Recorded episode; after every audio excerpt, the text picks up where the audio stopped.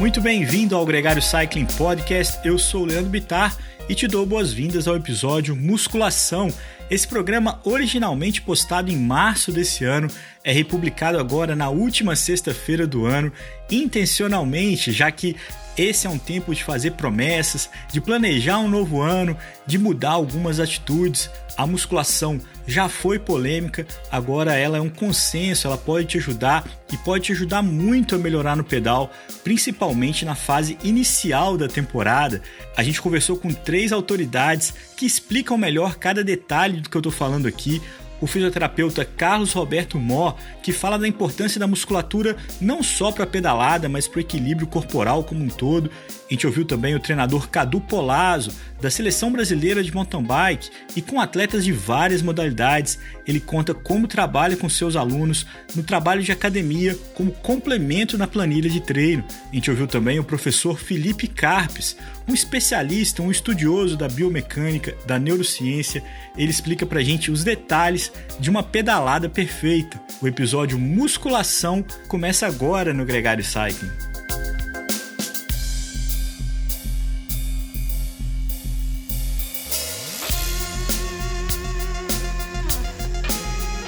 O Gregário Cycling Podcast é apresentado por Ciclorotas SP CCR, um projeto feito por ciclistas para ciclistas. Jungle e Ultra Coffee, a combinação que eleva sua performance. Plant Power, perform your best.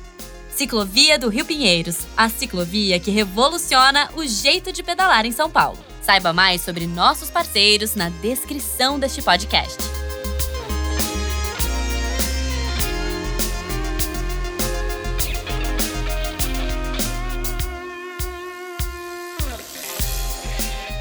Mó, muito bem-vindo de volta no Gregário Cycling. É um prazer ter você aqui com a gente, dessa vez com o assunto principal, musculação. Olá, obrigado pessoal, obrigado pela, novamente pela, pelo convite. Espero que eu tenha que tenha assuntos aí, espero agregar aí nas informações para o pessoal aí da Gregário e todos os ouvintes da Gregário Cycling. Bom, com certeza. E eu, uh, que tenho alguns anos de vida, sou da época que é, fake news era lenda, né? não tinha distribuição, então tinha as lendas que nasciam. E uma lenda de ciclista é que musculação e correr estraga as pernas de ciclista. O que, que isso tem de lenda e o que, que isso tem de verdade? Tem total lenda, né?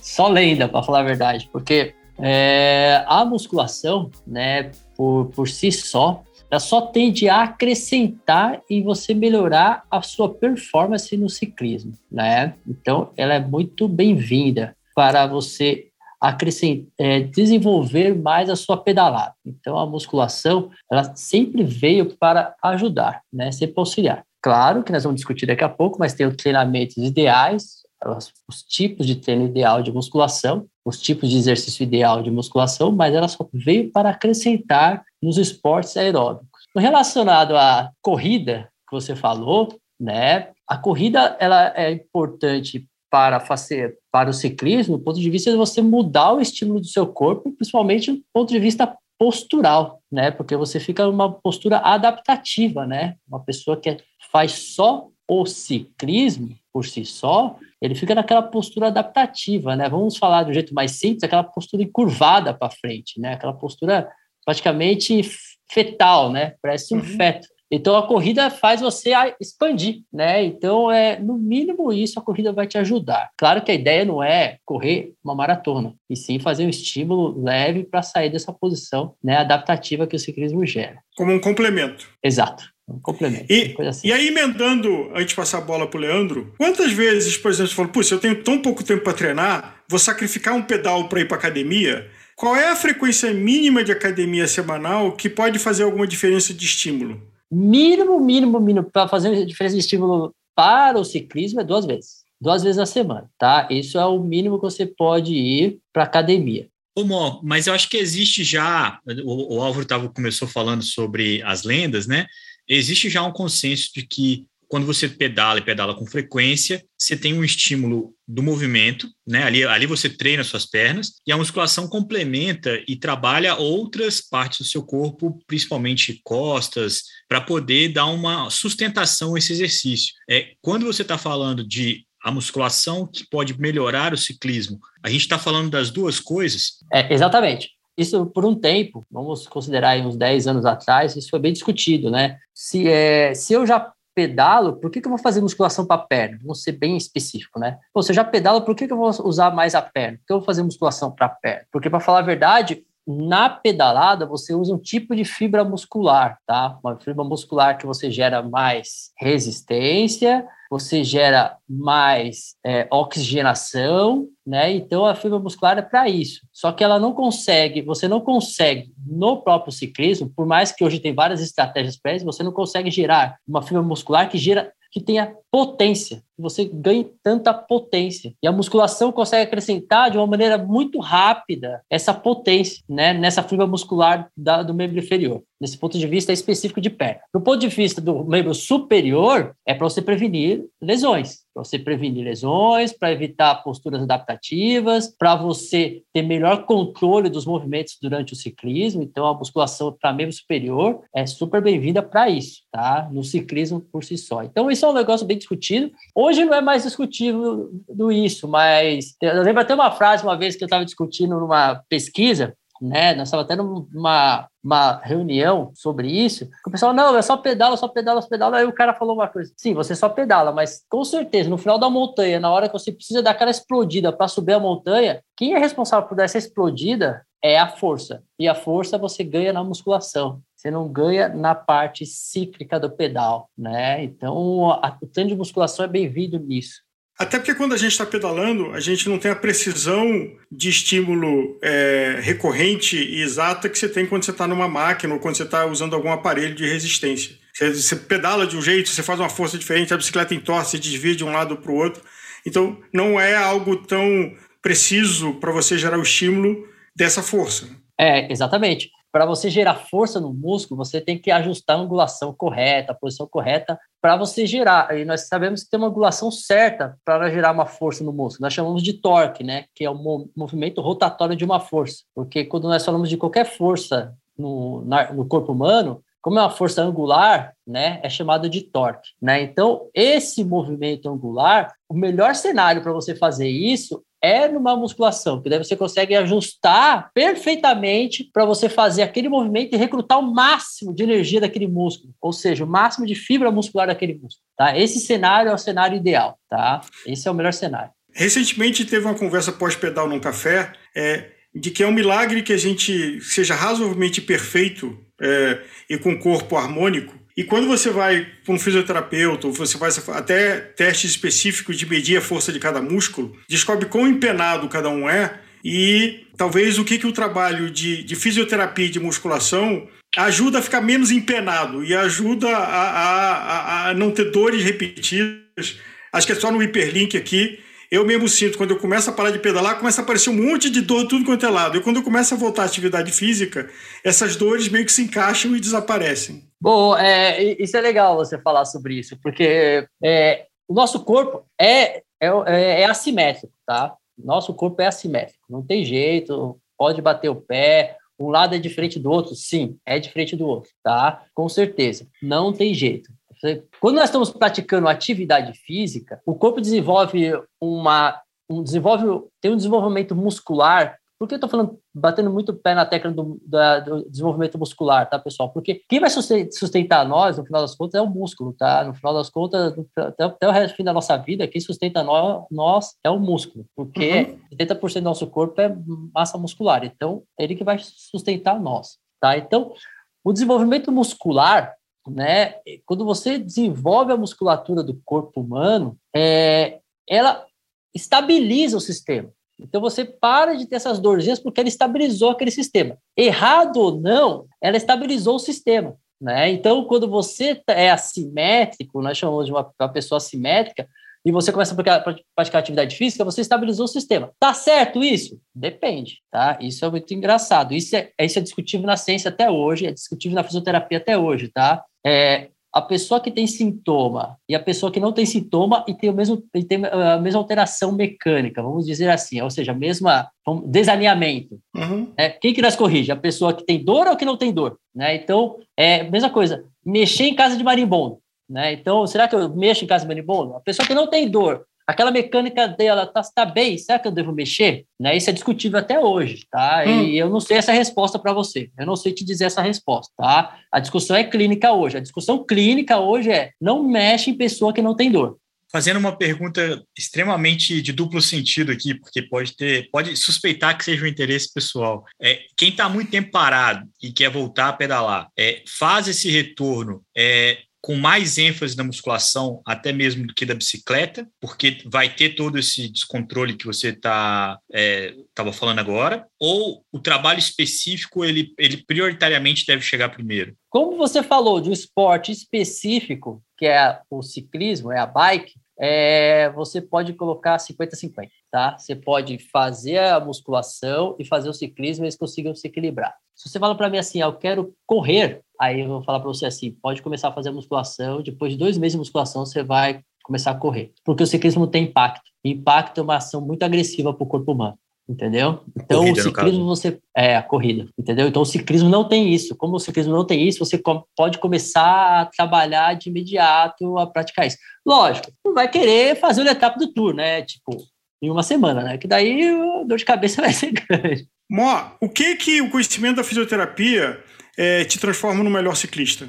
É, controle motor. Eu chamo uma palavra bem específica, tá? Que é o que eu mais estudo praticamente há uns 10, 12 anos, que é a velocidade das informações que o cérebro manda para o músculo. Esse é o, esse é o segredo que nós temos no corpo humano, que é incrível assim. Quanto mais você tiver mandar informação para o cérebro de maior velocidade, para o grupo muscular, de maior velocidade, o grupo muscular, vou repetir, ser repetitivo, melhor você tende a evoluir muito mais rápido. E a fisioterapia é responsável por isso, porque a fisioterapia tem recursos que nós conseguimos recrutar maior a quantidade, nós chamamos de nervinhos que vão para o músculo, que nós chamamos de unidades motoras, nós conseguimos uhum. recrutar mais com correntes elétricas específicas, que os pacientes meus odeiam, com aqueles choques super fortes, né? Mas eu recruto tanto unidades motoras, tanto nervo, tanta informação do cérebro, que você consegue ter uma informação, uma velocidade de contração dos músculos mais agressivas e muito mais rápida. Isso tende a acelerar o processo seu.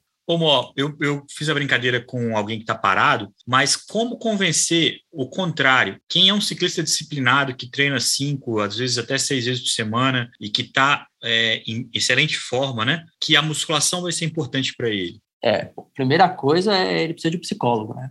O...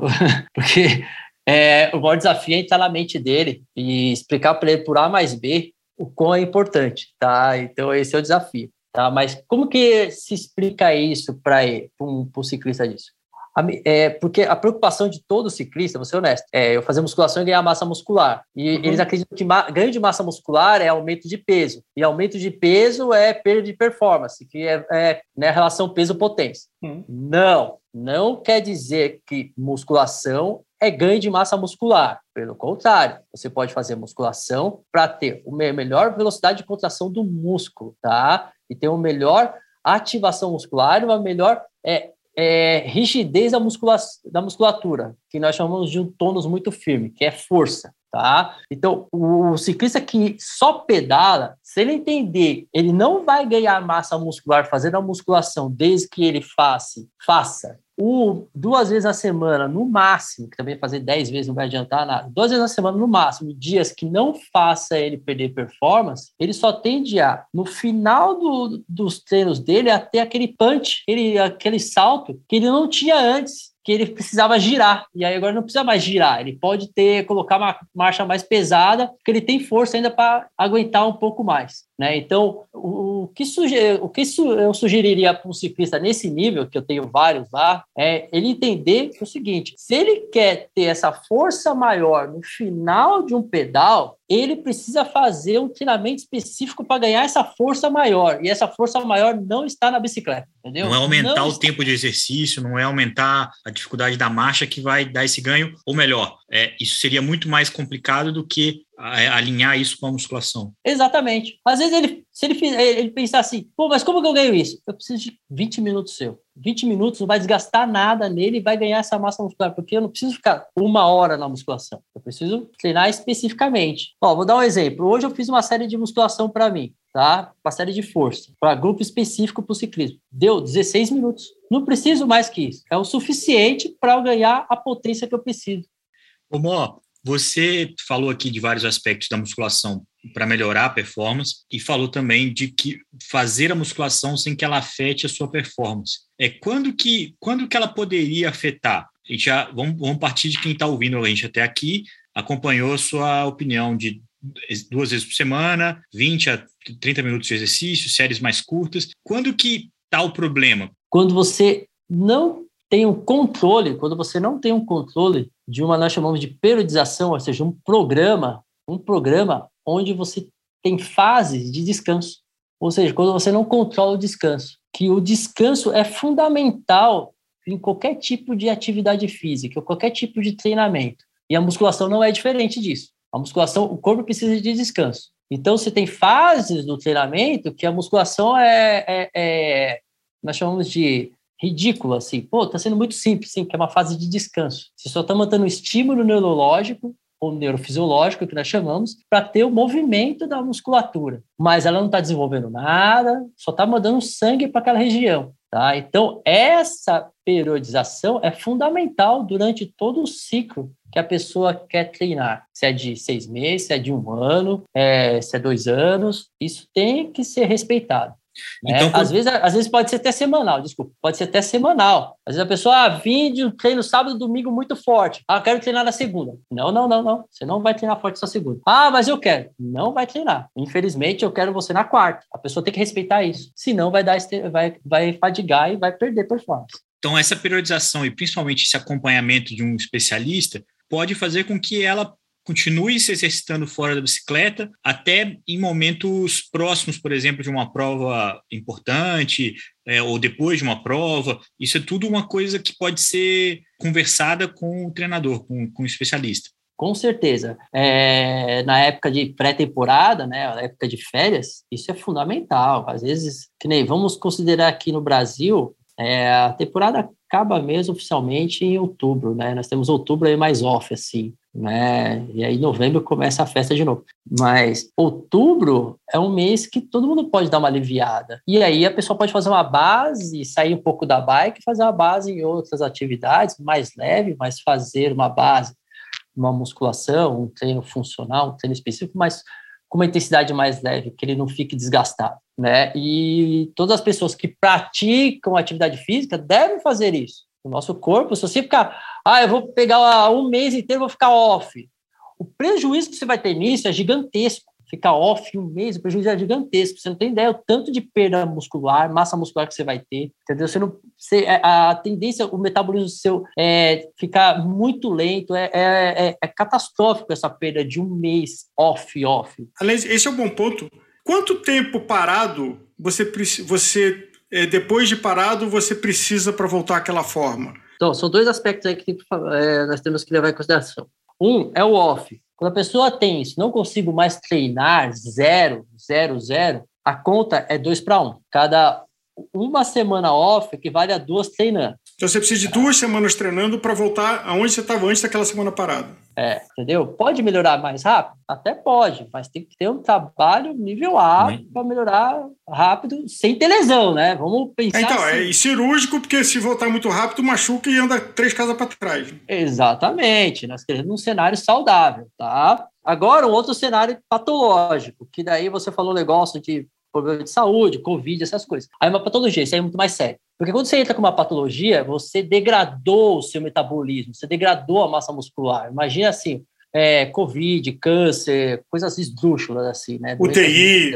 É, UTI. Você imagina, tem uma substância no seu corpo que é, é, uma infecção no seu corpo, uma inflamação severa, que ela vive de, de energia para ela continuar. E ela chupa essa energia da maior fonte de energia do corpo humano, que é o músculo. Então, o músculo é, é, é, é tipo dissolvido. Então, você perde massa muscular assim 30% em umas semanas é uma coisa agressiva. Né? Então, essa pessoa, A relação é 1 para 4 entendeu? É uma coisa assim assustadora. E ela tem que começar muito lento, porque é catastrófico se ela começar agressiva. Entendeu? Ela tem que, e, e a mente é, da pessoa tem que aceitar isso. Ela tem que aceitar. Ela tem que entender que ela vai poder chegar lá, mas ela tem que entender que para chegar lá é um passo de cada vez. Mó, o quanto aqueles instrumentos de você colocar e fazer estímulos de contração por eletricidade substituem ou complementam o ato de musculação?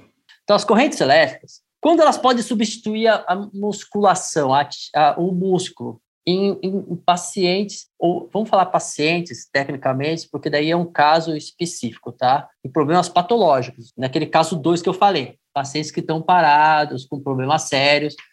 A fase 1, um, ou seja, o começo, essa corrente elétrica vai ser muito boa para dar esse primeiro estímulo para a pessoa, que às vezes ele não consegue nem ter movimento do corpo, uhum. ele não vai conseguir nem levantar a perna da maca, da cama, ou dobrar o braço. Estou pensando num cenário trágico. Aí o que, que eu falo? Dou um choque, falo, cabeça, é, é, vamos mexer isso aí? Aí eu dou uma disparada, o cara começa a mexer, entendeu? Então, a corrente elétrica nesse cenário patológico é super eficiente. Ela vai fazer com que o cérebro mande informação, porque a função da corrente elétrica não é produzir músculo, tá, pessoal? Ela não produz músculo. Ela faz com que a velocidade do cérebro para o músculo melhore e aumente a quantidade de nervinhos, é, e aumente a quantidade de nervinhos no músculo, que é, nós chamamos de unidades motoras. Quando a pessoa é o off, off total, ou seja, uma pessoa que só está off, mas ela faz as coisas do dia a dia, a corrente elétrica ela vai ser eficiente? Não.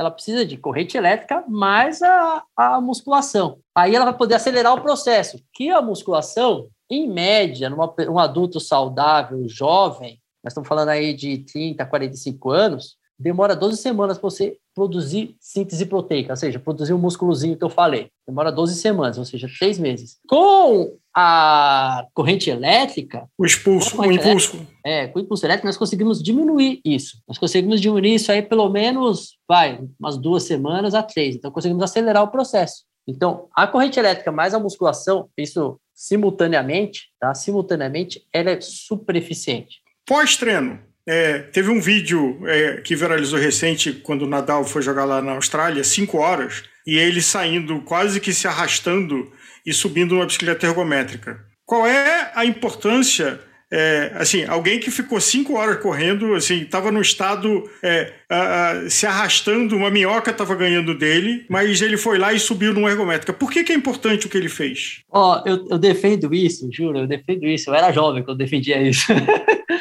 eu defendia isso. Que pena que eu sou, né? Mas eu era jovem. É, só para você ter ideia, se vocês, é, se alguém aqui assiste a NFL, né? No, na lateral da NFL tem isso. Os atletas, tem bicicletas ergométricas com os atletas, do lado de fora do, do, do campo. Quando acaba o jogo ou o intervalo do jogo, os caras estão na bicicleta ergométrica. Porque isso é importantíssimo pós-treino ou durante o treino. Por quê? Você inflama tanto o seu corpo, vamos falar de jeito mais simples, você inflama tanto o seu corpo, tanto o seu corpo, que você precisa do quê? Você precisa fazer com que aquelas substâncias inflamatórias sejam lavadas de lá o quanto antes possível. Tem que tirar todo aquele processo inflamatório de lá, entendeu? Quanto antes. E a melhor coisa para tirar esse processo inflamatório é aumentar a circulação sanguínea. Entendeu? Quando você aumenta a circulação sanguínea, você vai lavando tudo, do jeito simples de falar para vocês, você vai lavando tudo, então a tendência é melhorar. É, falando pesquisa de pesquisa, né, saiu um, um nós chamamos de meta-análise, que é o ápice, um, o ápice da pesquisa na, na área da saúde, tá? Que é onde ela avalia todas as pesquisas, as melhores pesquisas, comparando calor, frio, massagem e exercício aeróbico, tá? Quais uhum. são os melhores para recovery, tá? Quais são os melhores para recovery? Primeiro lugar, a massagem. O segundo, o calor. O terceiro, o aeróbico. O quarto, o frio. Né? Ou seja, o frio é o pior para o recovery. A torturante banheira de gelo, então ela vai na contramão disso? Vai na contramão disso, ela não é a mais eficiente. Quem quiser saber mais sobre isso, pode ouvir a outra entrevista que o Mó deu pra gente sobre recuperação. Ele fala, e é, e é o mesmo discurso, tá, Mota? Fiquei ouvindo para ver se mudava, mas não mudou, não. Na tua experiência na clínica, qual é o esporte que você agradece mais que exista, que gera mais paciente para você? Corrida! Corrida! Corrida! corrida machuca muito, né? E, tanto que assim, eu defendo outra coisa na corrida e, e para falar a verdade, Hoje estão levemente mudando, né? Levemente mudando, mas eu defendo isso já há anos. Eu era jovem também. E o treino de volume de corrida, né? Você, o ideal é fazer na bike para você evitar aquele estresse agressivo que você tem do impacto. Você faz um treino específico, ok, pode fazer um treino específico a cada 20 dias, a cada 15 dias, mas se você quiser fazer volume toda semana, muda para bike. Peraí, mas explica melhor. Como é que você faz um treino de, de corrida na bike? Não, volume na bike. Então, o volume, ah, da, tá. o volume da corrida na bike. Ó, preciso fazer 3 horas de corrida faz cinco de bike. Ah, estímulo aeróbico. É, porque a ideia é estímulo aeróbico, porque não é estímulo do impacto no chão, é estímulo aeróbico. O impacto no chão ele já corre 100 km por semana, 60 km por semana, então não precisa. O volume de corrida é só para fazer o aeróbico. Então faz na bike, gira na bike, entendeu? Faz giro na bike. Até pareceu, não sei se foi vocês que postaram, não sei quem postou, o seuzinho lá no Jaraguá, que eu achei incrível. Foi. Ele subiu carregando a bicicleta, achei, meu, aplaudi em pé. Porque é isso. Ele falou assim: eu preciso treinar a subida, só que a descida machuca muito. Exato. Sobe correndo e desce pedalando. Esse Wills é campeão de audiência e a traquitana que ele inventou é brilhante. Não, Dele subir rebocando a bicicleta, quem ainda não viu, vai lá no Reels da Gregário. É um, um, ultra distância que ele criou um negócio que ele botou um negócio que ele sobe rebocando, correndo e rebocando a bicicleta com duas rodinhas, chega lá em cima, recolhe as rodinhas, sobe em cima da bicicleta e desce pedalando. E para fazer é. intervalado no Jaraguá essa já é uma outra polêmica que vale um programa, né? Vamos colocar uma coisa de cada vez na cabeça dessa galera. É, Não, primeiro... é, é nós vamos dar uma andada aqui, vai longe agora.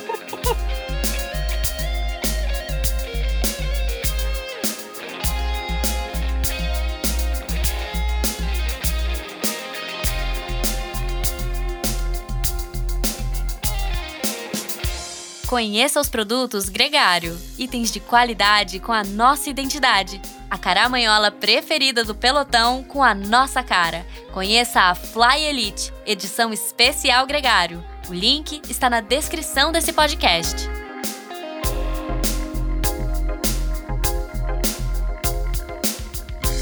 O papo com o Moss sempre vai longe, sempre uma simpatia mas a conversa com ele deu uma pausa. A gente segue o episódio com Cadu Polazzo, treinador da seleção brasileira de mountain bike. Ele fala como trabalha a musculação com seus ciclistas.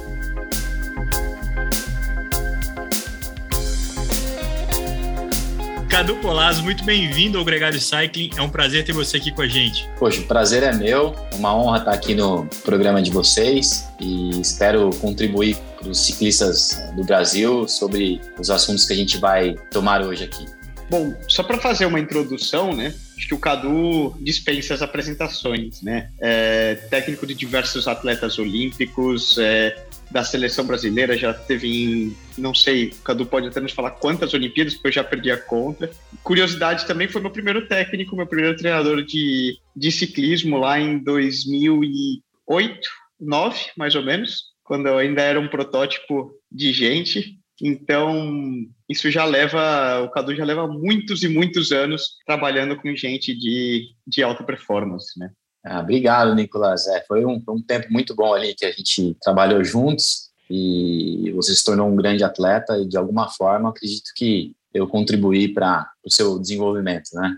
É, você tem uma longa história no ciclismo, no mountain bike principalmente, já, com, como o Nicolas falou, com ciclistas consagrados. Nesse, nesse tempo todo que você trabalha com mountain bike, com atletas de alta performance, como foi a evolução do papel da musculação? Porque não faz muito tempo, a gente escutava com muita frequência pessoas falando que a musculação poderia atrapalhar e muito a performance. Hoje isso é um pouco mais é, discutível. É, como é que você viu esse, essa evolução? É, realmente é, as pessoas tinham medo de fazer a, a, musculação, até porque ciclista não quer ganhar massa, massa muscular, ele não quer ganhar peso, que isso vai interferir na performance subida. Isso a gente sabe que acontece. Em termos de. Né, isso mudou, né, as pessoas hoje aceitam muito mais, tem muitos estudos mostrando esse efeito positivo. E o que mudou de lá para cá, a gente é, é, segue muito né, um modelo de, de, trabalho que se faz é, um trabalho de resistência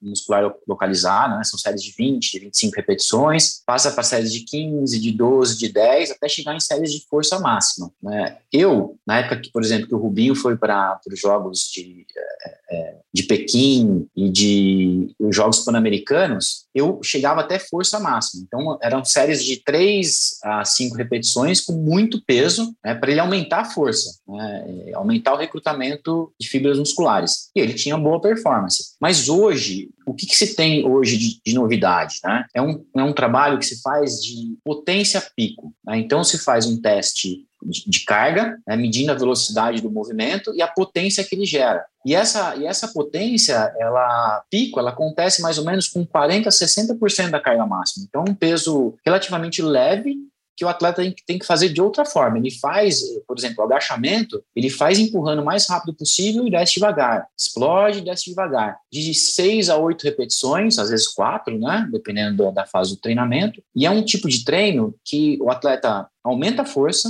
melhora o recrutamento de fibras, né? E sem causar um desgaste neuromuscular. No outro dia ele está pronto para treinar. Ele pode fazer esse treino de manhã e à tarde tá, tá, tá pedalando sem sentir cansaço. E antigamente, né, o, o que, que as pessoas sentem, né? Quem faz uma, um treinamento de força na academia sem a, as instruções corretas. Né? Se ele fizer aquele trabalho tradicional de academia, série de 12 a 10 repetições, pesadão, movimento lento, no outro dia ele vai pedalar, ele está cansado, ele não consegue treinar direito. Então, esse treino de potência, né, de potência pico, ele veio exatamente para aumentar a força do atleta sem ficar cansado Até, até um estudo recente, 2020, eles pegaram dois grupos de ciclistas profissionais né? Um grupo fez esse trabalho de potência pico da musculação, então eles encontravam a carga ótima. Então cada atleta fez um teste, encontrou qual que é a carga que ele atinge a potência pico mesmo, porque a potência pico ela não é, ela está longe da, da força, ela está entre a força máxima e a velocidade máxima de execução. Então é um, é um, um lugar ali da, da, da relação força-velocidade que atinge a, a maior potência. E o outro grupo fez treino de sprint, né? ciclistas profissionais. Eles viram, né? eles mediram oito minutos contra o relógio, mediram testes fisiológicos, né, o limiar, ventilatório, ponto de compensação respiratória. Eles viram que os atletas melhoraram a performance tanto nos oito, minutos máximos quanto nesses índices fisiológicos. Né? Os dois grupos, o grupo que treinou academia e o grupo que treinou sprint, né, mostrando que realmente o treinamento de força, quando feito da forma correta, melhora a performance. Né? Então, é um estudo muito legal, né? e para quem não sabe o que é o limiar ventilatório único, que eu disse agora, é uma potência que o atleta suporta por volta de três horas. Então, para quem faz provas de longa duração, né, é, se você aumentar a potência nesse índice, se você gerar, ah, eu fazia 200 watts no, no limiar ventilatório, 1 e agora eu faço 220, significa que você está pedalando durante 3 horas uma potência mais alta. E o ponto de compensação respiratória é um pouquinho acima do FTP, né, uma intensidade um pouquinho acima, que também melhorou com o treino tanto de sprint quanto de academia. Então, nesse sentido que, que, que, que eu tenho trabalhado agora, né? usando a potência, ao invés de fazer força máxima, eu faço força máxima até o comecinho do período de base, depois eu entro no trabalho de potência e vou o ano inteiro. É, eu acho que isso conecta quase que duas perguntas que você já respondeu numa só.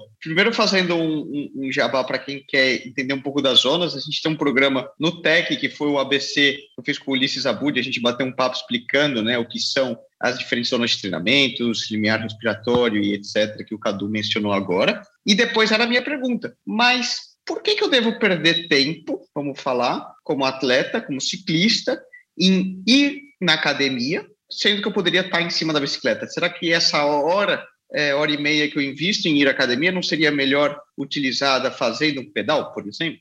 Tem, tem estudos que, vários estudos que, que mediram, por exemplo, tem um estudo interessante que ele usa um método de Ronestad. Ronestad é um, é um, é um pesquisador é, norueguês, né, e, e ele serviu de, de protocolo para vários estudos, né. Então, eu até separei aqui para a gente estar tá falando, né, por exemplo, tem um estudo feito com ciclistas é, mulheres, né, o que, que eles viram? Que o treinamento de, treinamento de força na academia melhorou a potência de 40 minutos contra relógio, melhorou a economia de movimento. Então, o que é economia de movimento? É você usar menos oxigênio para produzir uma potência. Então, ah, a 200 watts eu usava 30 ml de oxigênio. Agora eu uso 28 ml de oxigênio para os mesmos 200 watts. né? ou seja, você está mais econômico, vai sobrar mais energia para você no final de prova, você sustenta melhor.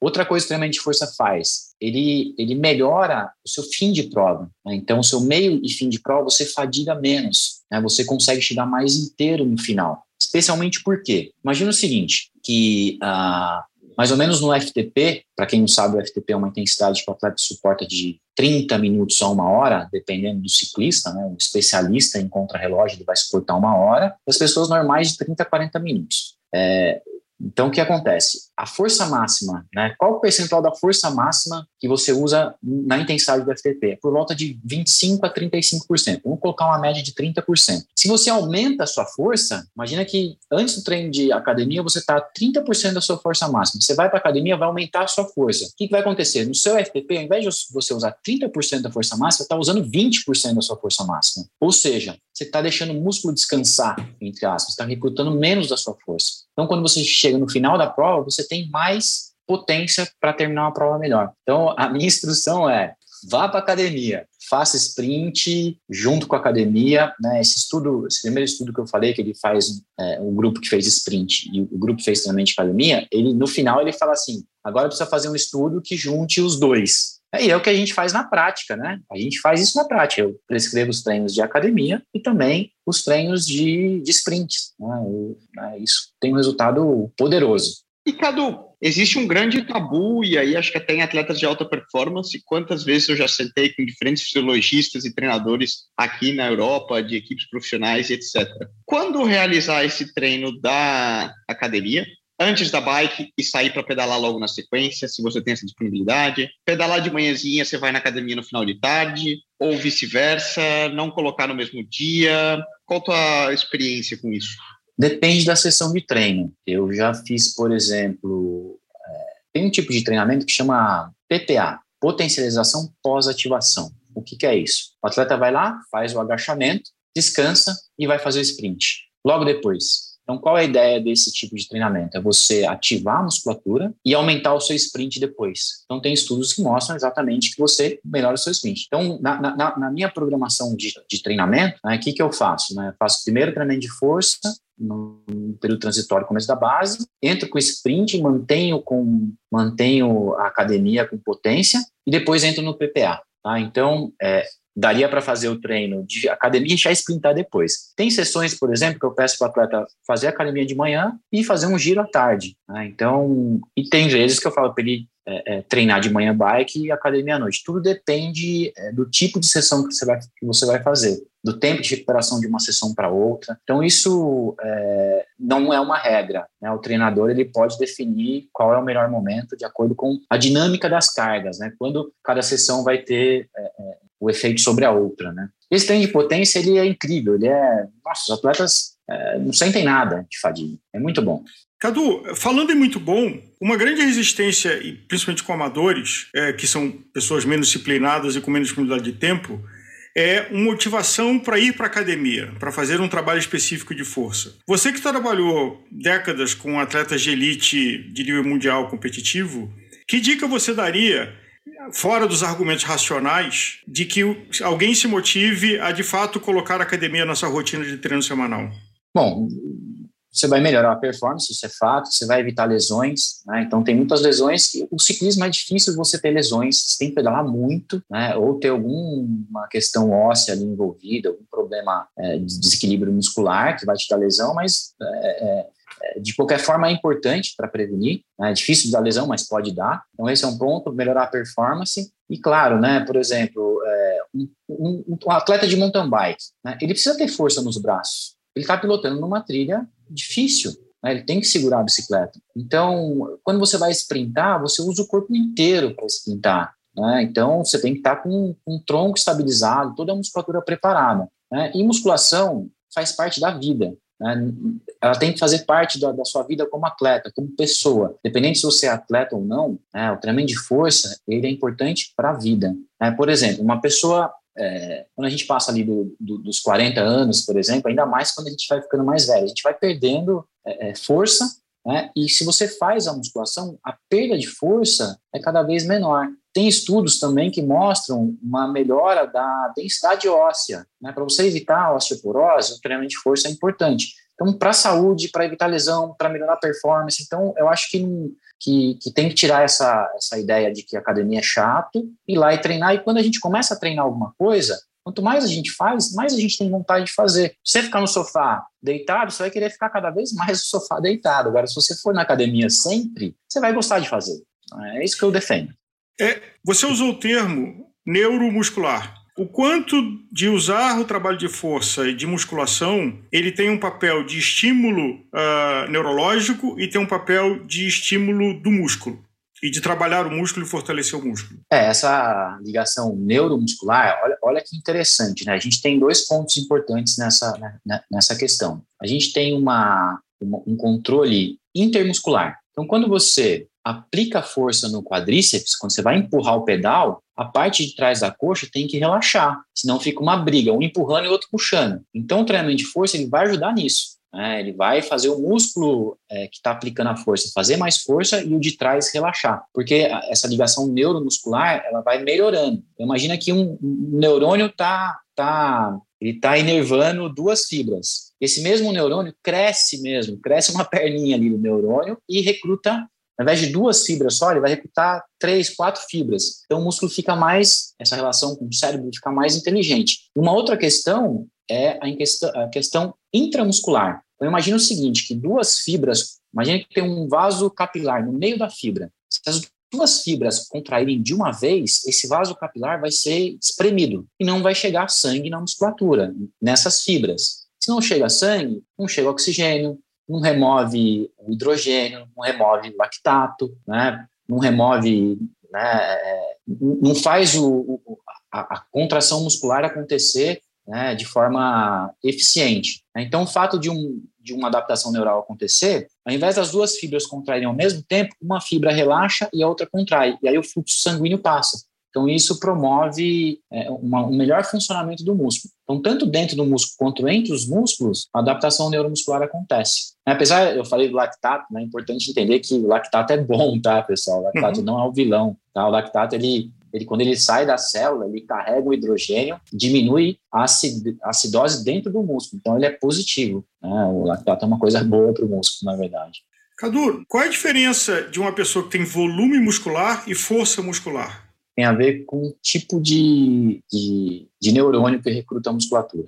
Né? Então, o que acontece? Chega uma hora, o principal ganho de força ele acontece por adaptações neuromusculares né? e, um, e também hipertrofia. Mas chega uma hora que você mesmo hipertrofiando o músculo, você não aumenta a força. Né? Então, a gente vê, a, a, às vezes, um cara super forte, né, levando, fazendo um supino com peso menor do que um cara que não é nem tão, tão forte, né, levantando um peso maior. Né? Então, isso tem a ver com a parte neuromuscular mesmo. Ah, às vezes a gente observa uma pessoa que está chegando na atividade física, e isso é mais comum em, em, musculação, de que acha que se fizer carga muito pesada com baixa repetição, vai ganhar massa rápido e vai ficar forte rápido. É, ou às vezes alguém que também começa a pedalar e anda no que se diz na tranca, né? numa relação muito pesada, e achando que andando uma relação pesada vai ficar mais forte e mais rápido do que de outra estratégia. Qual é a tua orientação para esse tipo de, de pessoa? Então, é, esse treino de, de, academia, quando você faz uma carga pesada, né, se você fizer, por exemplo, 3 a 5 repetições, uma carga muito pesada, e descansar 3, 4 minutos, faz 5 repetições, descansa 3, 4 minutos. Aí a gente está trabalhando adaptação neuromuscular. Não vai ganhar hipertrofia, é mínima ou quase nada. Agora, se você faz 5 repetições, descansa 1 minuto, 40 segundos e faz mais 5, aí vira um, um estímulo um sentido mais de hipertrofia do que neuromuscular. Vai melhorar o neuromuscular, mas vai ser um, um estímulo de hipertrofia também, vai liberar mais testosterona, né, que vai promover um, um, um ganho maior de massa. Né. Com relação a, a, ao trabalho de cadência, né, realmente, quando a gente faz uma cadência mais baixa, a ideia é melhorar a força. Né? Imagina que a força está no eixo Y, a velocidade está no eixo X. Né? Então, quando a gente faz uma cadência mais baixa, a gente está indo mais para o lado da força né, uma cadência mais alta, a gente está é, mais para o lado da velocidade. Então, dependendo da fase do, do treinamento, é, se trabalha mais giros altos, né, é, para melhorar a força, em outros momentos, mais uma cadência baixa. Né? Depois a gente trabalha a potência. Então, depende muito do atleta, né? Essa questão, né? Se é um velocista, né? Se ele vai para o velódromo, esse trabalho de cadência é fundamental. Né? Primeiro que a, a, bike dele só tem uma relação. Depois ele tem que ele tem que ter muita força, né? Dependendo do, da, da, prova que ele faz. Então ele tem que trabalhar velocidade alta e, e, e, e giro baixo. Agora ciclistas, mountain bikers, né? É, esse trabalho é muito menos é, é significativo do que para um, um atleta de velódromo. Vamos pensar, cada um, aqui um caso hipotético. Eu sou um cara que eu não gosto de ir para academia, eu tenho um ranço, aquela coisa, ah, academia para marombeiro, não quero, quero só pedalar. Existem alternativas para mim de fazer algum trabalho de força na bike? Você pode fazer sprints, né? vai, te, vai ter um efeito muito bom. E também você pode fazer saltos. Né? Só que saltos você tem que ter, na verdade, para você fazer saltos, você tem que ter um, um bom agachamento antes, né? Porque senão aumenta muitos riscos de, de lesão. Então, o sprint seria uma, uma saída. Trabalho de sprints, repetição de sprints, né? Não só sprints mas Uma coisa é você fazer, por exemplo, fazer um sprint de 10 segundos e descansar 3 minutos. Outra coisa é você fazer um sprint de 10 segundos e descansar só 20 segundos, né? Então, essa repetição de sprint também é, é um tipo de trabalho. Não só sprint com intervalo longo, como a repetição de sprints. Cadu, os flamenguistas é, têm a, a, marca do Zico, que foi um dos primeiros atletas que usou do benefício da musculação é, para ganhar uma estrutura. E vão-se aí 40 anos. Uma pergunta que o, o Leandro já fez. É mais possível hoje construir um atleta? Com certeza. Tinha muita. É, muitos, como é que fala? É, coisas populares, né? Crenças populares. Né? Fake né? news do passado. É, fake news do passado. Boa que é, um, um, adolescente né, não poderia fazer musculação porque atrapalhar o crescimento. Né? E, na verdade, pode fazer. Né? Uma, uma criança pode fazer musculação. Claro, peso baixo, carga, baixa, os movimentos certos. Né? Pode fazer um trabalho de força desde, desde criança. Né? O pré-puber, por exemplo, ele já pode ir para academia. Claro, tem que ter equipamento ideal, os exercícios faz com o peso do corpo, né? um pezinho bem leve, aprende a fazer o movimento, execução correta de um agachamento. Né? Isso é muito importante. O agachamento é o principal exercício né, para o ciclismo. Então, ele aprende a fazer, faz os movimentos direitinho, vai formando ali adaptações neuromusculares e aí ele vai passando a idade, vai aumentando a carga progressivamente, sem forçar, pouca coisa. E quando ele chegar na hora que vai fazer força mesmo, vai fazer potência mesmo, ele está preparado, ele já sabe fazer. Né? Então você prepara o atleta desde sempre. Aliás, tangenciando um assunto, é, alongamento ou yoga? É, o quanto isso complementa e ajuda e, e tem importância no trabalho de, de força? O que acontece? A gente, a gente tem um esqueleto fibroso. O esqueleto fibroso é onde a gente está, imagina que é um saco que a gente está dentro dele. Então, é um esqueleto que está totalmente interligado. O corpo inteiro é um tecido fibroso que é, você, por exemplo, pode estar tá, é, sentindo uma dor nas costas e você está com encurtamento da, do gastrocnêmio está com encurtamento de posterior de coxa. Você está sentindo as costas. Por quê? É a cadeia posterior inteira que está encurtada. Né? Então, uma outra coisa que eu, que eu, que eu brinco com os alunos, né? Que é, para o músculo correr com liberdade, ele precisa estar tá alongado, senão é igual o rolamento da roda pegando, né? o freio pegando, o músculo não desliza né, livremente. Então, você tem que ter um músculo alongado para ele deslizar. Né? Então, é importante e, e para prevenir lesões. Às vezes a pessoa tá com, acha que está com uma, uma lesão no, no quadríceps, na verdade, ele não está alongando, né? Porque está tá com tensão ali do esqueleto fibroso. Né? Então, é importantíssimo. Né? O atleta tem que fazer. E antes ou depois da série de força? Pode, o ideal é fazer depois, né? Você pode fazer um alongamento ali para dar uma aquecida, mas o ideal é fazer depois. Se faz um alongamento muito pesado, muito pesado mesmo, né, uma série de flexibilidade, pode influenciar aí na, na, na produção de força. Cadu, muito obrigado pela, pela sua participação aqui com a gente no Gregário Cycling. A gente já tem uma, uma aula e tanto aqui, mas o mais importante eu acho que é a mensagem que é preciso se libertar de alguns preconceitos que algumas pessoas mantêm no ciclismo, ficar esperto e olhar o que, que pode complementar, o que pode realmente influenciar na sua evolução na bicicleta. Acho que a musculação é, merece esse, esse espaço, né? Com certeza, pessoal, vai para academia. Quem não está fazendo, corre para lá agora e já vai fazer a matrícula. E dá para ouvir o podcast enquanto está fazendo a musculação, que não dá para ouvir o podcast pedalando, né? Então, é, exatamente. Pois é.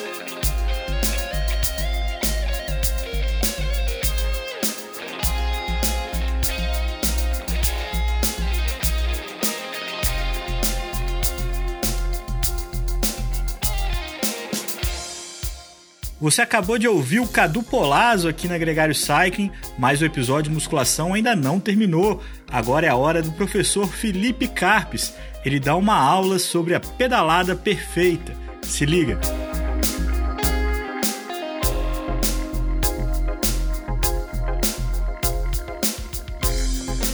Felipe Carpes, muito bem-vindo ao Gregário Cycling. É uma satisfação enorme e até mesmo um fechamento de um ciclo ter você aqui com a gente, porque acho que desde que a gente começou esse podcast, a sua presença já era é, considerada aqui. Você tem uma grande contribuição aí de muitos anos já na pesquisa, no estudo da bicicleta. Lembro muito sempre de você é, na, na VO2, na, na, época que a gente entendia ainda menos de bicicleta e, e, o quanto que você contribuía. E eu tenho certeza que essa conversa aqui hoje também vai ser tão valiosa quanto para os nossos ouvintes. Na verdade é um prazer para mim, né? Porque é uma oportunidade também de chegar num público que às vezes a gente dentro da academia científica, né, tem um pouco de dificuldade. Então, fico muito feliz de estar aqui, acompanho desde o início o Gregário e recomendo para todos os meus amigos e amigas do pedal. O Felipe, vale aqui um outro aposto para você apresentar um pouco o seu trabalho, que você pesquisa é, tudo relacionado à bicicleta do ponto de vista da, da academia e da biomecânica e compartilha isso também é, de uma forma até um pouco mais é, específica para quem é um estudioso quanto você, para o pessoal da academia, mas também atinge um público comum. Apresenta um pouco o que você tem feito e, e o seu papel hoje na, na academia. É, eu, eu costumo dizer assim muito do que eu faço e sou hoje eu devo à bicicleta, né? Porque desde o início, desde que eu me formei em educação física, estudei coisas relacionadas a ciclismo desde o início, né? Fiz muitos amigos estudando ciclismo, amigos acadêmicos e amigos de bicicleta também, né? E ao longo dos anos eu vim tentando compreender alguns aspectos da pedalada, né? Enquanto movimento esportivo, enquanto estratégia de reabilitação, dentro da fisioterapia também. Como que a gente se adapta, como que eu posso acelerar algumas adaptações, como eu posso retardar alguns efeitos, né? E aí então eu tive experiências de conhecer muita gente que desenvolvia também instrumentos e equipamentos para ciclismo. Me aventurei em algumas áreas de engenharia para tentar desenvolver alguma coisa também. E, e, hoje oriento e trabalho com pesquisa e oriento estudantes que estão futuros profissionais para atuar no campo, que também, de certa forma, uh, gostam da bicicleta, né? E tem a bicicleta como parte do seu dia a dia.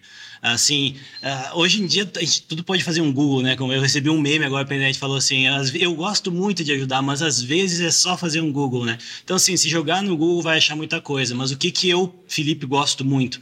Eu gosto de tentar entender como que o nosso cérebro controla o movimento de pedalada. É isso que eu gosto de tentar compreender um pouco melhor. Tá claro de que esse é o primeiro programa de outros 420. E aí eu começaria com o Felipe. O que é a pedalada perfeita? Cara, Álvaro, eu vou te dizer assim, a pedalada perfeita é que nem o tênis perfeito, sabe? É aquela que te faz se sentir melhor, né? Então, assim, porque eu poderia dizer assim, não, a pedalada perfeita é onde tu aplica um torque com um ângulo tal, com tal magnitude. Mas, na verdade, isso é uma coisa que acontece tão rápido ali, que o primeiro ponto é, a pedalada perfeita é aquela que a pessoa se sente confortável. Não pode estar doendo, não pode estar com desconforto, porque senão vai mudar todo o padrão de movimento. Agora, a gente pode dizer assim, que fatores contribuem para uma pedalada perfeita? É aí a gente tem bastante coisa para falar dentro da biomecânica, que é tida como uma área, né, que estuda como que os padrões de movimento, os perfis de movimento podem ser desenvolvidos, de um ponto de vista de maximizar desempenho, que é o que o Nico quer, mas também prevenir a lesão, que é o que também ele quer para poder continuar treinando, o que todos nós que praticamos queremos, né? Então acho que esse, esse é um ponto importante, que fatores que contribuem para a pedalada perfeita, e um deles é ter força. Já vou começar aqui com pontos, né? Que eu não gosto muito de ficar em cima do muro. Um, um ponto é ter força. Tem que ter força, cara. Esse é o primeiro ponto de todo, né? Primeiro, para pedalar, no final das contas, você está empurrando algo e puxando, de certa forma, né? A gente pode até entrar nesse, nessa temática do se a pedalada perfeita ela envolve a pedalada redonda, né, com uma aplicação de força uniforme ao longo de todo o ciclo da pedalada, ou se ela pode, ela, ela tem picos, né? Cara, é muito difícil fazer essa pedalada redonda. Acho que todo mundo que pedala aqui e escuta sabe, né? E eu vou te dizer que talvez uh, a gente tenha um conceito errado do que é pedalada redonda, né? Pedalada redonda não é a gente estar tá aplicando força para fazer o pedal girar em todo o movimento. Ou seja, quando eu começo o meu ciclo de pedalada lá em cima, com o pé lá em cima, empurrar quando o pé de vela desce e depois puxar na volta. Não é isso. Porque se vocês aplicam força na fase de potência, que a gente chama, que é quando empurra o pedal, e também vai querer tracionar o pedal na recuperação, vocês vão gastar muita energia. Vocês querem fazer o teste? Façam. Saiam para pedalar e façam isso e olhem a frequência cardíaca de vocês, se vocês pedalam há pouco tempo. Vocês não vão, não vai conseguir, vai começar a aumentar a frequência cardíaca, vai fadigar mais rápido. Por quê? Porque tu começou a recrutar músculos que não precisam estar trabalhando daquele jeito. O que a gente tem que entender como pedalada perfeita é não trabalhar contra o movimento. Então, quando eu aplico força na propulsão, e depois na recuperação, os meus músculos têm que trabalhar de maneira coordenada para que o meu, minha perna não pese, vamos dizer assim, né? Para que eu consiga fazer aquele, aquele pedal da, da, da perna esquerda, enquanto a perna direita está empurrando na descida, consiga subir de maneira suave, sem ter que fazer força para levantar a outra perna também. E, e aí que entra o, o mistério, né? Porque é muito difícil de, de fazer isso uma dica também, né? Outra exercício de exercício. Eu vou dar uma, uma mais uma dicasinha de exercício para vocês observarem isso na pedalada. Quem está acostumado a pedalar de sapatilha, assim, não, só pedalo de sapatilha. Sai um dia e pedala de tênis sem usar sapatilha e me contem o que, que acontece com o pé de vocês no pedal na fase de recuperação. Se ele ficar pesando, tem que melhorar essa técnica. Se vocês sentirem que o pé flutua, vocês estão de parabéns. Aliás, é, só emendando, falando em empurrar e puxar, o que, que é menos difícil do ponto de vista neurológico? É você puxar na recuperação ou você relaxar na recuperação para você não atrapalhar a perna que está empurrando? O mais difícil é relaxar, né? Porque quando a gente executa um movimento muito rápido, nós, claro que pedalada é um movimento voluntário, mas a gente tem que entender que mesmo um movimento voluntário, ele leva tempo, desde a execução do, do impulso neural lá no nosso cérebro, ou se for, no caso, uma comunidade neuronal mais baixa, até chegar no músculo. Isso leva, leva tempo, são milissegundos, são, mas a gente pedalando a 110 RPM, tudo acontece muito rápido. Então, relaxar é muito difícil porque nós temos ações que acontecem de maneira eu vou colocar entre aspas aqui o involuntária, né? Porque não são reflexos, para quem conhece sobre isso, está nos escutando, não é reflexo, mas são controles rápido, rápidos que acontecem por órgão, que, órgãos que nós chamamos mecanoceptores, que existem nos músculos, tendões, ligamentos, e que quando são estirados ou uh, comprimidos, eles respondem. Então, fazer eles parar de funcionar é muito difícil. Então, vai ser muito difícil fazer a musculatura relaxar totalmente numa das fases da pedalada. Felipe, na busca dessa pedalada perfeita e na melhora da execução e acionamento muscular, as tais das coroas ovais, né? A gente lembra do Chris Fume usando isso aí. Eu sei que exist, existiram muitos grupos de estudo em cima delas, né? Você tem diferentes formatos, diferentes teorias e, e etc. Qual a opinião do, do corpo científico por trás hoje sobre as coroas ovais? A, a coroa oval, gente, assim, ó, vou ser bem sincero para vocês. Se ela for feita para vocês, com base uma avaliação biomecânica específica para você, que nem foi a do Chris Froome, pode funcionar, pode. Pode funcionar. Agora, uma mesma coroa que a gente compra e todo mundo usa a mesma, ela vai mudar um pouco o estímulo, mas ela não tem evidência de que melhora o rendimento. Eu sei, eu sei. Ah, mas eu quando coloco me sinto confortável, parece que minha cadência sobe. Sim, ela sobe, ela muda um pouquinho a forma como tu aplica força, consegue subir um pouquinho a cadência para quem tem né, um, esse objetivo. Agora, o desempenho não é só isso, né? O desempenho conjunto todo, não. Então é que nem um bike fit. O bike fit é da pessoa. Não adianta eu pegar a bicicleta do Leandro, porque a gente tem mais ou menos a mesma estatura, e pensar que vai ficar boa para mim, porque às vezes não vai. Então a coroa oval é assim. Tanto que uh, teve muito esforço disso na, no, na comunidade científica de achar uma forma, né? Uh, de generalizar e não se conseguiu até agora. Pode ser que mude, né? Mas até agora, só se ela for personalizada. Só uma nota de pé de página, né? A, tese da coroa oval é de que tem um buraco na pedalada de cada um e que na hora que você, em vez de ter um círculo, você tem uma forma ovalada, neste buraco ele deixa de existir. Mas aí quando você fala de customizar, é de que esse buraco da pedalada varia de pessoa para pessoa.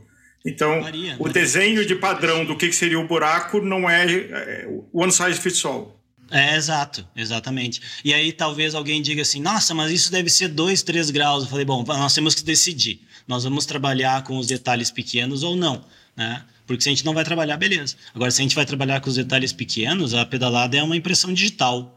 Se a gente olhar uma curva de força que nós medíamos antigamente nos pedais de força no laboratório, cada pessoa tem praticamente a sua. São parecidas? São, mas são diferentes. E falando em são diferentes, tamanho de pé de vela. Qual a tua experiência sobre a diferença que faz você usar um 7.0, 7.2,5, 7.5, um 8.0? Claro que pode ser que alguém mude o pé de vela, como o Leandro sugeriu, né? E, e tenha um, um, efeito, né? Pode ser que tenha uma diferença, que perceba. Agora, quando a gente tenta ver se essa evidência é forte o suficiente para ela ser recomendada para outros, é muito difícil, né? Eu lembro que há uns anos atrás a gente fez algum estudo de levantamento da literatura e viu que quando a gente olha parâmetros que são mais importantes para a produção de, de, de desempenho, como potência, como cadência, algo desse tipo, uh, não tem diferença significativa entre um comprimento e outro. O que eu li mais recentemente, que eu escrevi um texto um tempo atrás sobre isso e estava me atualizando, é que já avançou um pouquinho de entender que tem que ter um mínimo de diferença. Então, assim, às vezes um 7.2 para um 7.3 para um 7.4 é pouca diferença. Agora, quando a gente pega um pé de vela muito mais curto muito mais longo, como é o caso de uma prova de contrarrelógio, por exemplo, que é alguém que consegue empurrar muito forte o pedal, ele vai usar um pé de vela e vai se beneficiar. Saindo da coroa, indo para o pé de vela e agora para o RPM. De forma genérica, o que, que a ciência mostra sobre RPM? a frequência de movimento, a velocidade como o movimento é realizado, ela depende da, da atividade predominante, não é que desliga um tipo e liga outro, é predominante de alguns tipos de fibras musculares. Então, movimentos mais rápidos, no ponto de vista geral, eles tendem a ser mais fadigáveis. Né? As fibras que geram mais velocidade, mais força, elas são mais fadigáveis. Isso leva a crer que pedalar com uma cadência de pedalada mais baixa seria melhor para o ciclismo, né? Porque já que numa cadência mais baixa, fibras que conseguem trabalhar com uh, uma capacidade aeróbica melhor garantiriam a produção de movimento por mais tempo. Só que isso não funciona assim no ciclismo, porque a gente tem que lembrar que a bicicleta só se mexe por uma combinação entre força e velocidade. Força, que é o torque gerado no pé de vela para fazer ele rodar, e velocidade angular, que é a velocidade de, de cadência de pedalada. Então já faz muito tempo, né, muito tempo, que nós sabemos que ciclistas preferem altas cadências. O que, que é uma alta cadência? É uma cadência próxima de 90 RPM. Né? Então até no Strava saiu uma estatística um tempo atrás mostrando, né, não sei de quantas pessoas, mas imagino de, de vários usuários, que a cadência preferida era 86 RPMs, né? E aí eu fiz uma pesquisa informal com meus colegas, meus amigos, assim, olhei os treinos e vi que todo mundo estava em torno de, de 86 RPM de fato, né? Então, o ciclista, conforme ele for mais treinado, naturalmente a cadência dele vai subir um pouco para próximo de 90. Não quer dizer que é 90. Gente, não dá para olhar o pedal do Nicolas, entendeu? E querer fazer igual. Não é assim. Isso leva muito tempo, né? Muita preparação. Porque o, o, ciclista profissional ele pode pedalar em, em cadências de até em torno de 100 a 110 RPM. Mas se eu sair dos meus 88 RPMs, que é mais ou menos o preferido meu, e pular para 102, 105, vai ser muito cansativo esse pedal, porque isso envolve também uma capacidade cardiovascular aumentada. Então, isso os treinadores e treinadoras geralmente comentam com seus atletas. Né? Olha, nós vamos fazer um treino para tentar melhorar a tua cadência, porque isso é bom para produção de potência. Se tu enfrentar uma subida com uma cadência um pouquinho mais alta, tu consegue se sair um pouco melhor. Só que isso é um processo que leva tempo, né? Então tem que ir treinando de maneira gradual. De vez em quando viraliza na internet aquelas pessoas em, em rolo que parece que a perna vai sair voando. O que que da observação científica mostrou que seria um limite de RPM que um ser humano consegue rodar? Eu não, não vou te dizer assim qual é o máximo, porque eu realmente não sei. Eu sei que na fibra muscular, as estruturas que estão envolvidas em fazer movimentos rápidos, elas conseguem fazer até 300 vezes por segundo. Mas certamente, né, não é 300 vezes por segundo que a gente consegue combinar numa pedalada. Agora, vamos pensar o ciclismo prático, num sprint, por exemplo. Né? A gente vai ver os sujeitos chegando a 120, 130 RPM muitas vezes, né? Mas isso não vai se conseguir manter por muito tempo porque para mim conseguir manter uma cadência muito alta, tem que ter uma carga de resistência. É, se eu não tiver a carga de resistência, muitas vezes eu me, eu me perco. É como se eu estivesse pedalando meio que no vazio, né? E aí descompensa todo o sistema de estabilidade em cima da bike. Ô Felipe, esse é o gancho para a gente começar a falar do tema do programa, que é a musculação. É onde você se encontra com as outras pessoas que a gente entrevistou nesse episódio porque para trabalhar esse processo, tanto de cadências mais altas ou mesmo cadências mais baixas, você tem um trabalho muscular que pode ser feito dentro ou fora da bicicleta. Como é que vocês estudam isso? Existe já um protocolo ou uma, uma, um consenso em relação ao trabalho fora da bicicleta para o ganho muscular específico da pedalada? Primeira coisa que a gente sempre tem que pensar quando vai treinar, quando vai preparar alguém, é qual é a demanda final necessária. Então, o que, que o ciclismo exige, né? Bom, ele exige força. Falei no início, né? tem que ter força vai precisar de fazer força, né? Treinar sempre é melhor treinar o mais específico possível, certo? Então, assim, se eu jogo futebol, eu não vou treinar handebol. Se eu pratico ciclismo, eu não vou treinar natação. Tá? Mas como assim, Felipe? Tá? Por um motivo simples, gente. Eu falo para o público, não os ciclistas profissionais, o ciclista amador e o entusiasta. E esse cara não tem tempo de fazer outra coisa. Então, aí tem um problema. Se o teu aluno, se o teu atleta não tem tempo, vai ter que ser só na bike. Daí vai exigir um pouquinho de planejamento mais a fundo. Se ele tem um pouquinho de tempo, vale a pena sim treinar fora da bike. Agora, aí a questão é o que, que eu treino, né? Eu sempre gosto de dar o exemplo do Pilates. O Pilates, acho que a maioria que está nos ouvindo aqui já ouviu falar ou sabe o que, que é, mas é uma atividade que envolve duas valências físicas bem importantes: e mobilidade articular. Tem vários estudos mostrando já que o Pilates é bom para corredores, por exemplo. Eu não lembro de nenhum com ciclista, mas certamente daqui a pouco vai ter. Por quê? Porque as evidências mostram já há muitos anos que o treino de força, fora da bicicleta, no caso, né? Ele favorece, por exemplo, a economia de movimento, que é muito importante para o ciclista de endurance, né? Então ele vai gastar menos energia para produzir aquela mesma quantidade de desempenho. Tem outros estudos mostrando que os ganhos acontecem tanto para homens quanto para as mulheres, porque algumas adaptações são sexo dependentes, mas nesse caso não é. Né? E o fato também de que os benefícios de tu adicionar um treino fora da bicicleta que vise força, que é o que eu estou dando enfoque hoje aqui com vocês, ele não precisa ser feito durante toda a temporada. Tem alguns estudos que mostram que um, um período de estímulo de treino de força, ele pode persistir por meses, né? O que é muito bom no caso do Nicolas, por exemplo, que tem que viajar, e outros atletas brasileiros e estrangeiros, né, que não conseguem carregar uma, uma estrutura de treino o tempo inteiro junto e podem valorizar uma época do ano para fazer isso. Tendo isso em vista, Felipe, na hora de optar pelos exercícios da, da academia, quais seriam os exercícios ideais para uma transferência posterior ao pedal? A primeira coisa, gente, a avaliação. Quem te prescreve o treino ou quem te acompanha na fisioterapia, assim como um nutricionista, assim como um psicólogo, assim como um médico, precisa te avaliar. Então é só a partir de uma avaliação que vai ser possível dizer o que você precisa. Ok. Dito isso, eu vou responder de maneira genérica o comentário do, do Nicolas, porque quais exercícios eu vou escolher? Aqueles que mais se aproximarem do que eu preciso da bicicleta, pensando em membro inferior, tá? Pensando em membro inferior. Então, o que, que eu preciso na bicicleta? Eu preciso estender o meu joelho, fazer um movimento como se fosse de chute, né?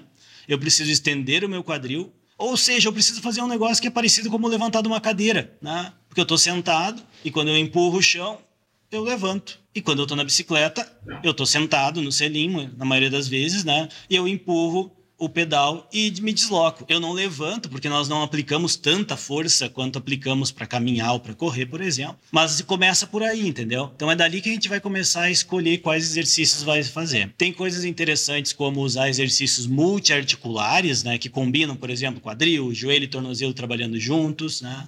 Só que pode ser que o teu atleta, a tua atleta não consiga fazer isso, pode ser que ele seja iniciante então eu vou dizer assim: olha, tu tem que fazer agachamento. Vai, vai lá para academia fazer agachamento. A pessoa chega na academia e não consegue fazer, porque ela não está preparada ainda, né?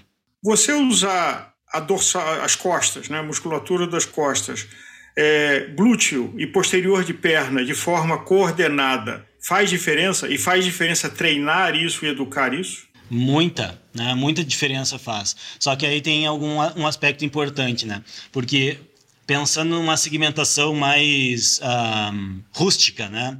De membros inferiores, tronco e membros superiores para o nosso ciclista, para nossa ciclista, os membros inferiores estão trabalhando de maneira, vamos colocar entre aspas aqui, dinâmica, ou seja, né, eles estão contraindo e relaxando e gerando movimento nas, nas articulações. Ao passo que a, a, musculatura das costas, por exemplo, e para o pessoal se localizar ainda mais, né, o core, como se fala muito, né, que é a região lumbopélvica, né, abdômen, lombar, um pouquinho da da pelve, ah, a gente precisa desses músculos atuando muitas vezes de maneira que nós chamamos de isometria. Né? Então, ele está contraindo, mas ele não está gerando tanto movimento. E aí o treino vai ser diferente, né, gente? Quando eu vou treinar essa musculatura que trabalha mais nessa condição de não girar tanto movimento, mas estabilizar, vai ser um estímulo de treino diferente fora da bicicleta para aquela musculatura que vai realmente gerar movimento enquanto está sendo recrutado.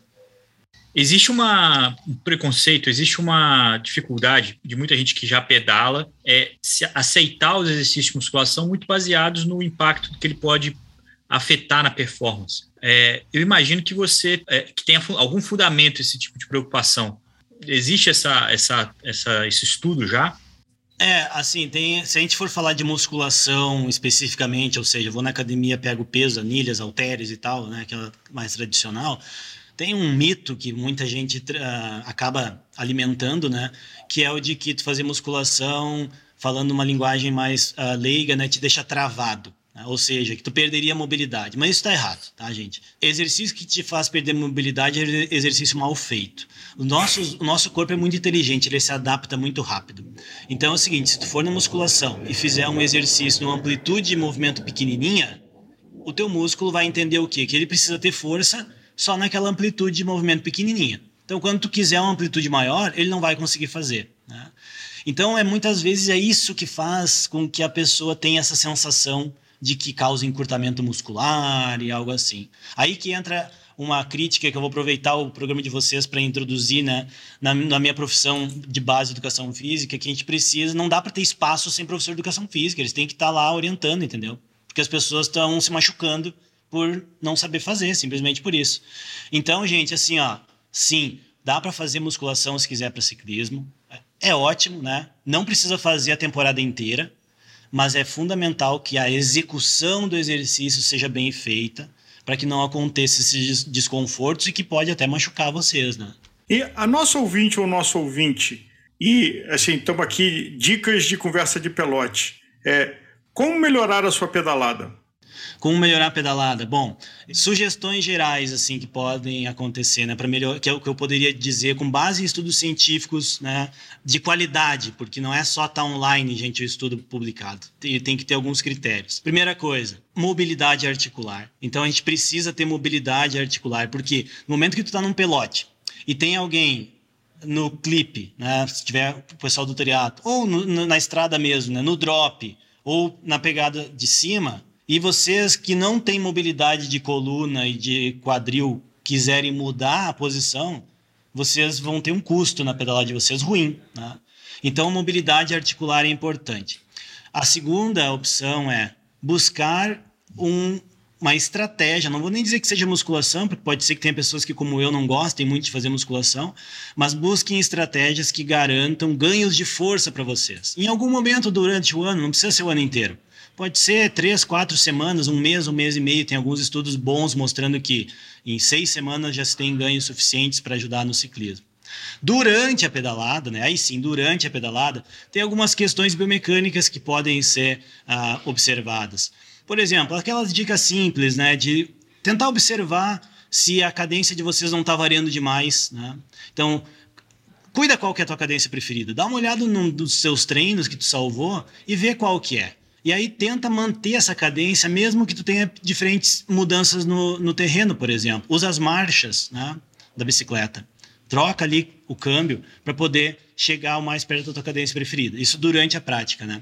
Outra questão importante também é tentar manter um alinhamento. Eu não gosto muito de usar essa palavra porque ela é muito binária, né, de sim ou não, mas tentar buscar com que o teu joelho durante a pedalada não apresente movimentos excessivos de um lado para o outro, né? como se ele estivesse dançando em cima da bicicleta, porque isso, além de fazer tu perder efetividade na transmissão de força no pedal, pode te trazer um desconforto articular. Agora, se vocês escutaram nosso episódio aqui e notaram que vocês fazem isso e não conseguem controlar, poxa, será que eu tenho um problema? Não Pode ser que simplesmente vocês tenham uma simetria de mobilidade, uma diferença de força ou uma fraqueza em alguma musculatura específica que possa explicar isso. Mas são dicas durante o pedal que são fáceis de de seguir. Não precisa ser o treino inteiro, né? Vocês podem pedalar um pouquinho no início, no final do treino fazendo isso.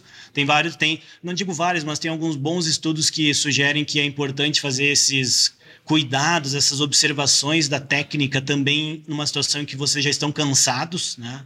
Então aqueceu, faz um pouquinho de exercício técnico, tenta ver o joelho como é que tá, Eventualmente, né, tem alguns estudos que sugerem as questões de pedalado unilateral e tudo, mas isso eu acho que não é para todo mundo, depende um pouco da pessoa, né?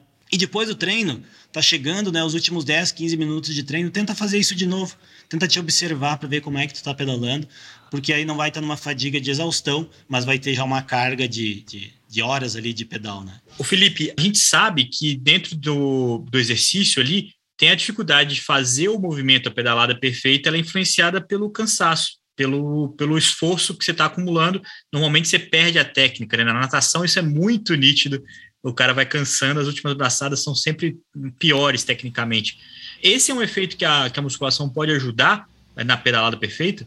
Pode, é, pode, e essa é uma ótima pergunta, Leandro, porque às vezes, né, a gente pensa assim, ah, eu vou treinar minha técnica, né, então vou aplicar força no pedal de maneira adequada, vou cuidar minha cadência, vou cuidar minha postura, vou ter minha mobilidade, que eu hoje aqui conversando com vocês falei muito de mobilidade de quadril e de coluna, né, mas quanto tempo isso dura, né? Então, quanto tempo dura, né? Assim, é diferente planejar um sprint, né? Hoje a gente tem dados de sprint, tu sabe exatamente quantos metros e quantos segundos o sprint masculino e feminino dura e o teu treinador, teu treinador te prepara para isso. Ele não te prepara para um sprint de 50 segundos que não existe. Ele te prepara para um sprint de 15, 20 segundos, 30 segundos no máximo. Bom, aqui também, se a gente for pensar as questões de força muscular, primeiro porque a fadiga dessa. A, a fadiga é um conceito muito amplo, né? Nesse contexto do nosso bate-papo, fica legal entender que a fadiga é uma incapacidade de manter um determinado nível de produção de força. Então vamos pensar uma pedalada de final de semana, que vai durar aí, sei lá, duas, três horas, né? Talvez um pouquinho mais, né, para os aventureiros, e que nós queremos que a técnica seja parecida no, no início e no final. Ela não vai ser igual, mas a gente quer que ela seja parecida. Para que ela seja parecida, nós precisamos economizar durante o pedal. Então, quanto menos fadigados nós estivermos no final, maiores são as chances de conseguir manter aquele padrão de pedalada, a minha pedalada perfeita, a pedalada que eu consigo produzir os watts que eu quero, na cadência que eu estou acostumado, sem sofrer demais, porque um pouquinho sempre vai sofrer, né? Mas sem sofrer demais. E aí sim, gente, o treino para ganhar força muscular, que pode ser a musculação, tem um efeito muito positivo, inclusive com estudos com modelos de duas horas de duração, mostrando que quando a pessoa foi treinada né, para ganhar força antes, ela consegue, durante de até mais de duas horas, ainda assim manter os indicadores satisfatórios, digamos assim, de, de capacidade de produção de movimento. Não tem estudos com a técnica de pedalado com um, uma avaliação de tanto tempo, que é difícil colocar no laboratório a pessoa pedalando três horas para avaliar as forças no pedal depois, mas a gente pode estimar que se os níveis de força, produção de potência e velocidade se são preservados, possivelmente a técnica dessas pessoas vai estar bem também.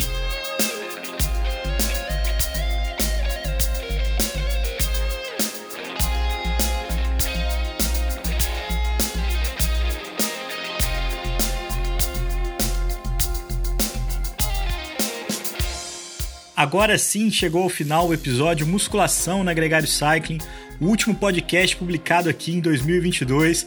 A gente se reencontra no próximo ano e eu preciso agradecer, agradecer muito a sua companhia aqui. Foi um ano intenso, com muitas vitórias, com muitas conquistas, muito entretenimento. Sem vocês não faria o menor sentido. Em nome de todo mundo aqui na Gregário Cycling, um ótimo 2023 para você, de muita saúde, de muitas pedaladas. Um grande abraço e até o ano que vem.